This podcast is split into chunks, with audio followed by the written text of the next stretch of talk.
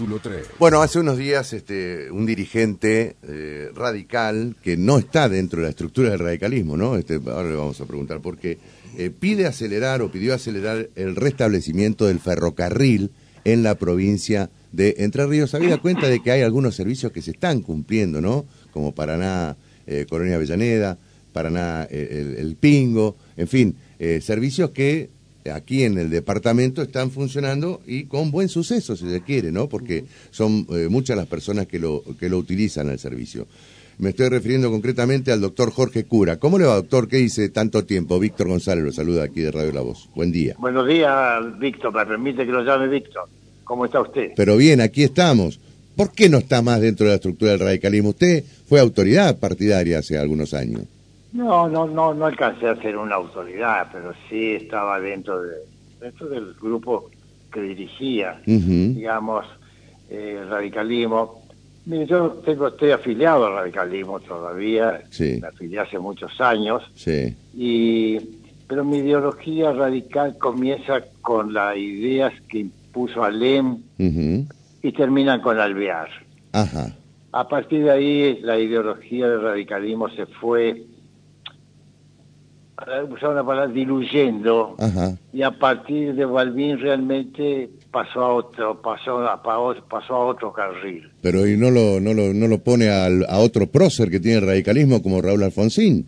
Raúl Alfonsín fue un gran, un gran estadista, fue un gran, este, un gran, eh, un, gran- un gran gobernante, una honestidad Ujú. indispensable. Pero una cosa es, él, por ejemplo, llevó el socialismo a la segunda, Ah. inscribió la segunda internacional socialista. Claro. Y, y, bueno, y el peronismo también en la lucha, uno y otro, se fueron más o menos, digamos, hubo cosas que se, digamos, entre comillas, copiaron uno y otro, y eso me alejó un poco a mí, la- la- por otro lado, el internismo que destruyó el radicalismo, ese internismo feroz, donde únicamente suben aquellos que, digamos, aquellos que son obsecuentes con, con, los, con los principales dirigentes. Y eso no era mi forma de actuar.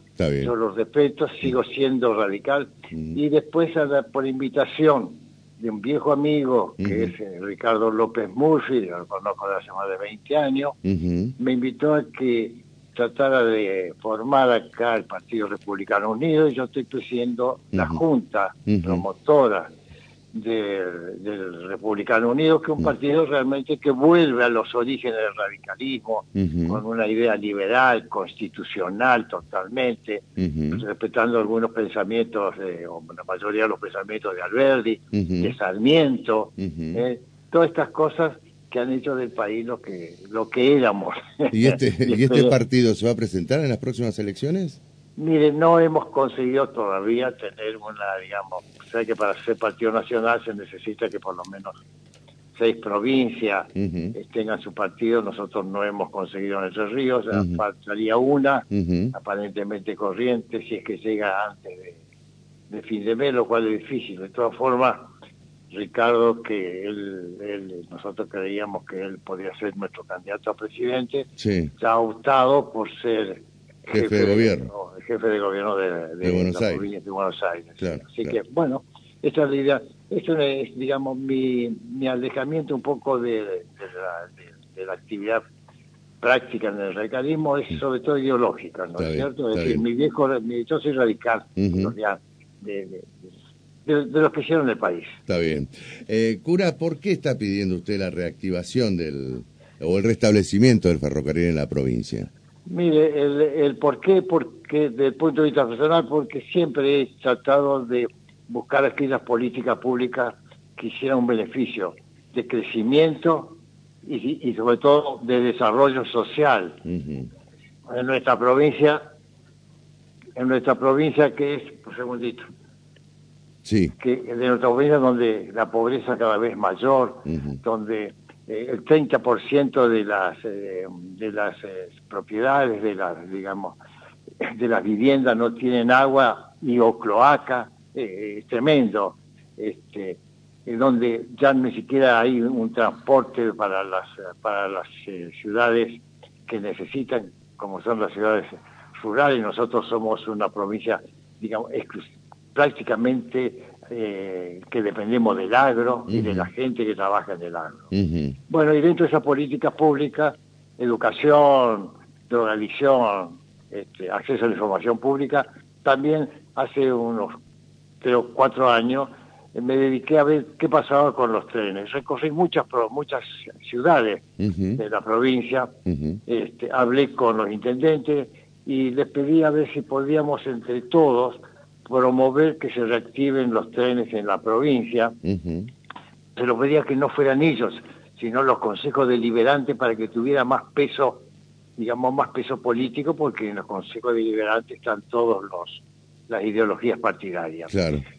Y así fue que 42 ciudades emitieron formalmente el apoyo a la reactivación de los trenes. en, esas 42 se incluyen todas las este, todas las cabeceras departamentales, bueno, excluyendo excluyendo Concepción de Uruguay, que no sé por qué. De todas formas, también, también apoyaron esto las dos universidades nacionales nuestras, UNED y la tecnológica, y Guader, la provincial. ¿Se imagina que para ir a, que, para que a los académicos emitan una resolución, a tirar charlar con ellos y explicarle, explicarle bien de qué se trata la cosa? Claro. 16, 16 instituciones, una de ellas gremial, la Cámara de Diputados y la Cámara de Senadores emitieron resoluciones también a favor. Se lo presentamos al gobernador, pero nunca, nunca nos dio audiencia. Y ahora esto tuve la oportunidad de que dice, vamos, yo se lo quise proponer a los nuevos candidatos. Cuando se lo propuse al contador Rogelio Frigerio, él inmediatamente me contestó, me dijo que me iba a llamar cuando viniera a Paraná. Hace unas tres semanas eh, me invitó, estuve charlando con él y realmente lo sentí tan interesado en este tema, porque el tema es tan importante, Víctor, lo podemos charlar mucho. Sí, sí. Eh, es que se sintió interesado inmediatamente me puso en contacto con su jefe de con su este, con quien dirige su grupo técnico que es un mm. señor Ricardo Lande de, mm. de Concordia.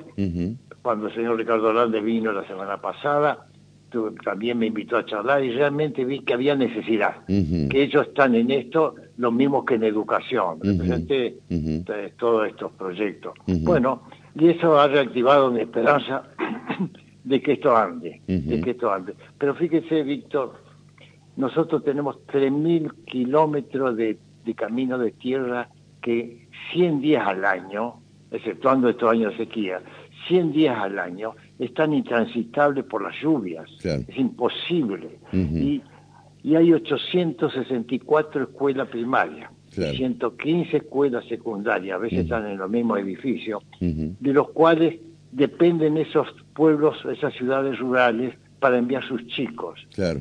No, antes del tren. Ahora, qué, inversión habría que hacer para, para reactivar el ferrocarril en la provincia, Cura? Mire, hay eh, lo más caro de, la construcción de los trenes son las trazas, y las trazas están. Claro. Nosotros, yo hice estudiar con las, hace, hace dos años de esto, con las cuadrillas que cuidan cada eh, tramo del coso. Eh, de aquí a Federal hay 200 kilómetros, 100 ya fueron reparados. Los otros 100, por ejemplo, que hay que reparar, una empresa, que yo se lo propusimos al gobernador en la nota también, una empresa de Paraná se ofreció a repararlo y los costos ella lo iba a recuperar con servicios porque tiene que traer material de su Claro. Así que no costaba nada eso, las cosas Por lo demás, lo que hay que hacer es sí cambiar algunos durmientes este, y muy pocos rieles que han, que han sido sustraídos, pero eso, los rieles son muy baratos y, y, lo, y acá en, hasta hace dos años por lo menos en Paraná había más de 10.000 durmientes apilados. Está bien. ¿Usted propone eh, la creación de una empresa estatal entrerriana que cumpla el servicio de trenes o, eh, en todo caso, eh, digamos, charlar con o, tratar de convencer a las autoridades nacionales para que a través de ferrocarriles argentinos se pueda cumplir con este servicio? No, el ferrocarril pertenece, la ferrocarril 15 la ferrocarril en pertenecen a ferrocarril argentino. Sí. Eso es, esto no es para hacer nosotros una empresa, esto es un factor político, donde si, donde si el político, el gobernante pone su, toda su ficha para que esto ocurra, ocurre. Porque usted sabe cómo es esto. Esto es permanentemente una conversación, un diálogo entre gente dirigente capaces. Capaces y, que tienen un concepto estadístico, y, estadistas y no de corto plazo. Pero fíjese, Víctor, tenemos dos puertos de ultramar en Entre Ríos. El Ibicuí, que es estatal, y, y Paranaguazú, que es este privado. Los dos tienen un poco más de calado que Rosario y la ventaja es que prácticamente no tienen que tener dragado. Nosotros podíamos mandar con nuestros trenes nuestra carga, nuestra producción directamente a, los puertos de destino en ultramar y traer desde ahí los insumos quedaría tanto dinero para desarrollar nuestra provincia, para terminar con la pobreza, para elevar la calidad, que haya mejor agua, que se ponga cloaca en las propiedades, que tengamos una mejor educación. Realmente a veces, perdóneme, Víctor, que sea enfático. No, está muy bien, está muy bien. Está bien, está preocupado por el tema y, este, este, tenemos la oportunidad ahí, no sé, si, no entiendo, yo creo que es incapacidad. No, no, no, no veo otra, otra, otra cosa. ¿Por mm. qué no se da, por qué no se da esto? este, ¿Va, ¿Va, a insistir eh, con el tema ante los candidatos, cuando surjan los candidatos, por ejemplo, del, del, del oficialismo también?